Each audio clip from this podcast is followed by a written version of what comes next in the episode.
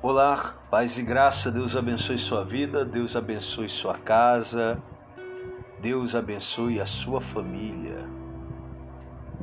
Certa vez, Paulo escreveu dizendo aos Coríntios que o Senhor tinha dito para ele: A minha graça te basta. E de fato, gente, eu acho que o que mais precisamos nesses últimos dias é isso, de graça. Porque tantas coisas que nós temos vivenciados, passado, enfrentado, sofrido, que se não for a infinita graça de Deus, misericórdia de Deus, já estaríamos completamente consumidos por tantas coisas a quais nós enfrentamos nesta vida. É bem verdade que a justiça nós conseguimos até entender um pouco, um pouco, porque tem outras ações ou atitudes que é difícil a compreensão.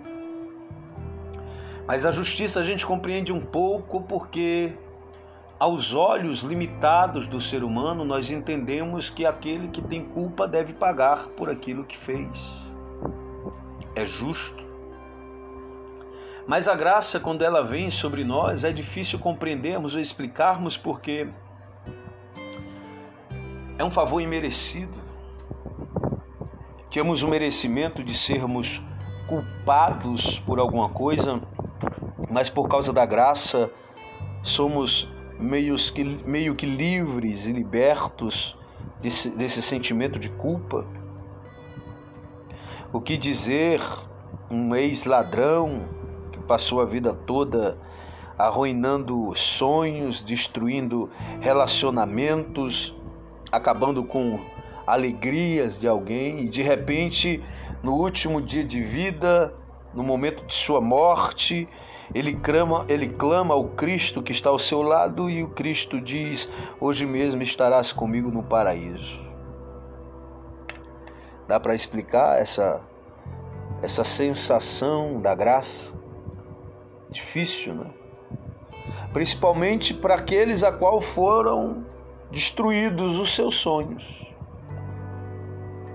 Tenta explicar agora para alguém a qual um dia foi vítima desta pessoa que agora está sendo perdoada. Alguém poderia dizer: não pode, ele destruiu com os meus sonhos, ele acabou com a minha vida e agora ele está sendo justificado. E eu, como é que fico? É a graça.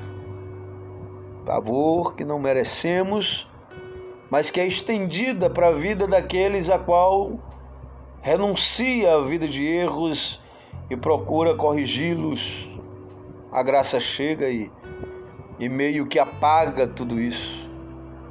Complicado. Mas é assim a graça. Não entendemos, não compreendemos, mas é a graça.